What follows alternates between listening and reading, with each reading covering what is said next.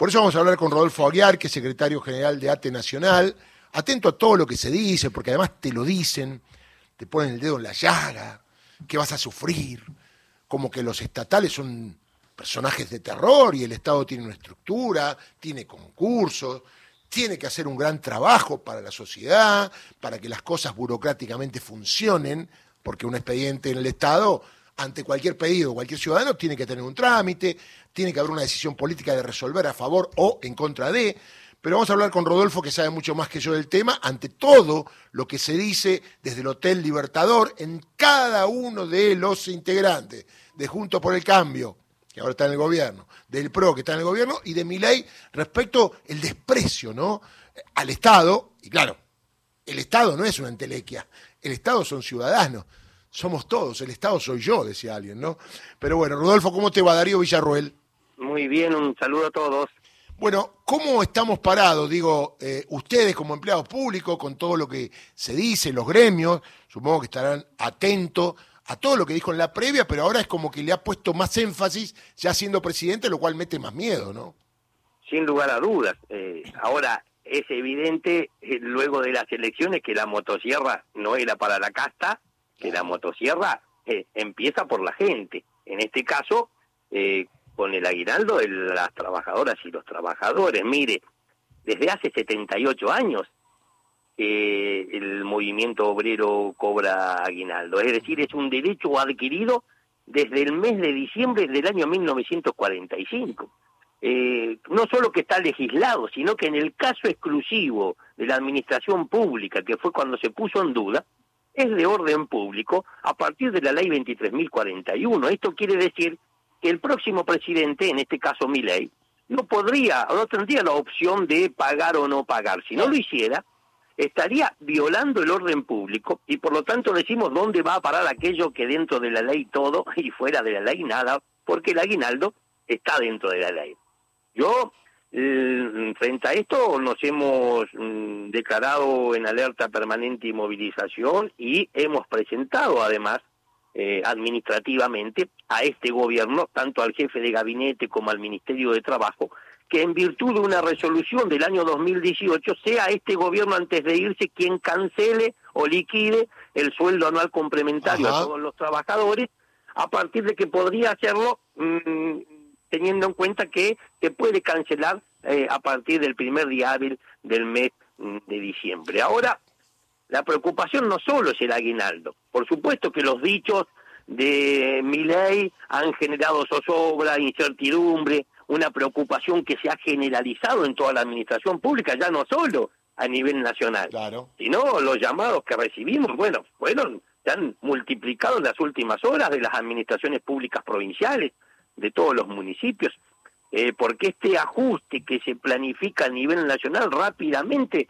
derrama a las provincias y a los municipios. Y cuanto, si no son eh, eh, eh compelidos eh, a ajustar, bueno, rápidamente hay gobernadores e intendentes que cuando se muestra a nivel nacional una política de este tipo se sienten tentados a cortarle la cabeza a todos. nosotros, y acaba un dato que le adelanto a usted, mm, creo que creo que lo estamos haciendo público en este momento. Muy bien. Y es que hemos confirmado que van a existir despidos en el Estado después del 10 de diciembre. A partir de trabajadores que forman parte de las reuniones de transición entre la gestión saliente y gestión entrante. Que se está haciendo una búsqueda exhaustiva, eh, elaborando bases de datos con quienes han ingresado a la administración pública durante los últimos años y precisamente con esos 64 mil trabajadoras y trabajadores que todavía no tienen estabilidad en la administración pública y que se encuentran contratados. A partir de eso, eh, nosotros hemos decidido desde ATE, íbamos a esperar, pero hemos decidido eh, habilitar, impulsar eh, medidas de fuerza preventivas y sectoriales. la primera de ellas vamos a estar presentando en los próximos minutos, seguramente, durante esta misma mañana, que va a ser en el SENASA un paro de 72 horas eh, esta misma semana, que sin lugar a dudas yo creo que puede eh, afectar eh, todas las exportaciones. se van a paralizar los controles en los puertos, en los aeropuertos internacionales, en todas las aduanas, en los pasos de fronteras. También se van a levantar las barreras de control zoofitosanitario en la Patagonia, en el resto de las regiones, y no nos pueden hacer responsables a los trabajadores. Mire, eh, la ley argentina habilita actuar en legítima defensa en legítima defensa cuando se es agredido o cuando alguien siente que está en peligro y esas dos cosas pasan con los estatales en este momento. Nos están agrediendo desde, hace meses y ahora sentimos que estamos en peligro. Ahí le voy a hacer una pregunta a mi amigo Gustavo Campana. Rodolfo, buen día. Eh, algunas medidas eh, cuentan con una especie de, de auspicio de abajo hacia arriba así como otras tienen eh, autorización de arriba hacia abajo, ¿no? Como una autorización invisible, por ejemplo, para, para que venga un tipo y sea violento frente a un empleado público o cualquier opositor futuro a partir del 10 de diciembre, porque desde arriba hay un caldo de cultivo violento y se siente que, bueno, dale, es un momento donde puedo ejercer esa violencia porque alguien me lo permite.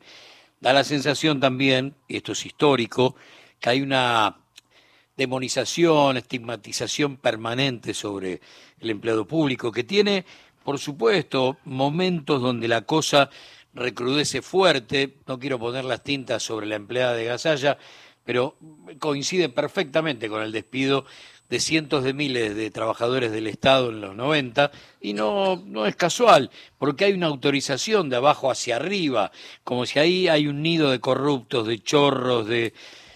¿Qué hacemos frente a eso en esa guerra de pobres contra pobres?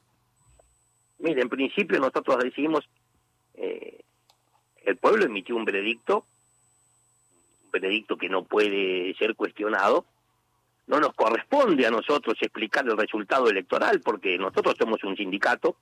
Tenemos que seguir hablando de los problemas que tienen que enfrentar las trabajadoras y los trabajadores todos los días. Frente a esto que usted dice, por supuesto, que son tiempos de derribar mitos, que mm, han desde un verdadero aparato de la mentira han intentado estigmatizarnos, desprestigiarnos, porque saben que si lo logran efectivamente van a poder, sí, aplicar este ajuste que nada tenía que ver con los gastos de la política, porque los gastos de la política son medio punto del PBI.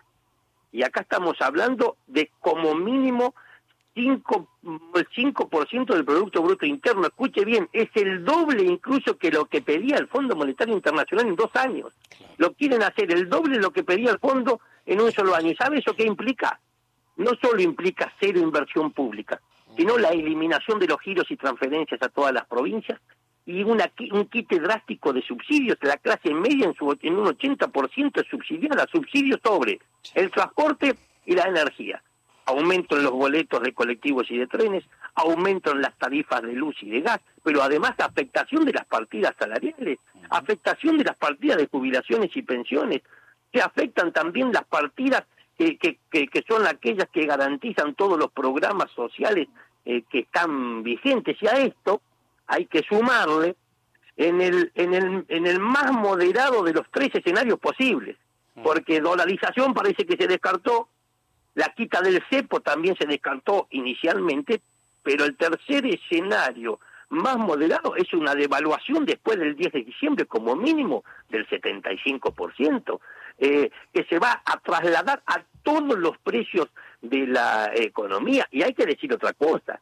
Mire, a los trabajadores y a los sectores populares, a las jubiladas y a los jubilados, el 10 de diciembre nos está quedando muy lejos. ¿Sabe por qué? Porque estamos siendo en este momento víctimas rehenes de una transición en la que nadie se hace cargo y los precios vuelan por las nubes en las góndolas de todos los supermercados porque los controles de precios de alguna manera eh, mejor o peor pero tuvieron algún efecto mientras Massa tenía vida política. Eso ya no existe. Bueno nos parece que dar ese debate contra la estigmatización, pero a su, a su vez también decir, en el Estado no sobramos, eh, en el Estado estamos calificados y, y además no somos caros porque si uno analiza la partida de gasto corriente primario del Estado, primero están jubilaciones y pensiones, luego subsidios económicos, en tercer lugar mm, partidas destinadas a la promoción de políticas sociales y recién en cuarto lugar el gasto, lo que nosotros llamamos inversión en personal. Eh, le hago una pregunta pidiéndole disculpas primero porque no, seguro que no tiene eh, la respuesta, pero no importa, le pido una hipótesis.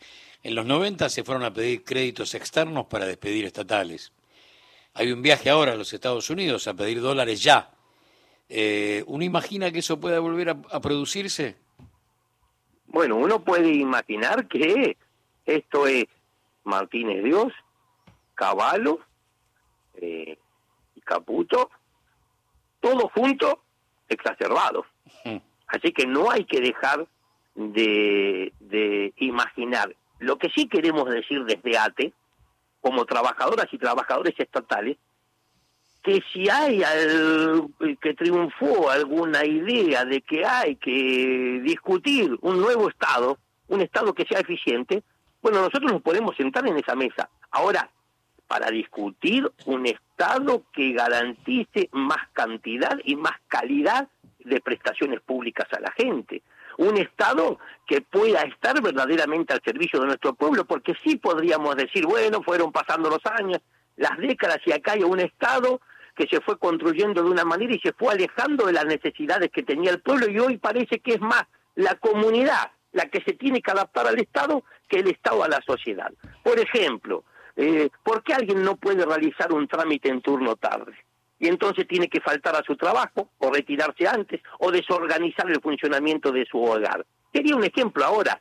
Nosotros tenemos la sensación que quieren discutir un, Estado más eficiente, pero el Estado puede ser más eficiente como quieren ellos para garantizar los intereses solo de las multinacionales que operan en el país, de los grandes eh, grupos mm, empresarios mm, nacionales y, seguir saqueando todos nuestros recursos naturales, el gas y el petróleo en el sur, el litio en el norte y seguirse llevando el 80% de nuestra producción agropecuaria e industrial sin ningún tipo de control. Está claro, Rodolfo. La pregunta es, ¿hay alerta, movilización? ¿Qué dicen las bases? ¿Se están armando en ese aspecto? Eh, ¿Cuáles son los pasos a seguir ante esta situación? Mire, eh, nosotros hemos declarado el estado de alerta en toda la administración pública, no solo la nacional, sino también en las provincias y en los municipios, y a partir de hoy, de este momento, hemos eh, habilitado la posibilidad de iniciar medidas de fuerzas preventivas sectoriales. Esto es por organismos. Y mm, en las próximas horas vamos a estar eh, eh, avanzando con la primera de ellas, que es eh, en el Senasta. Muy bien, muy bien. Rodolfo, le mando un abrazo, estamos en contacto, ¿eh? Nosotros siempre los agradecidos. Un saludo para todas y todos. Rodolfo Aguiar, secretario general ATE Nacional.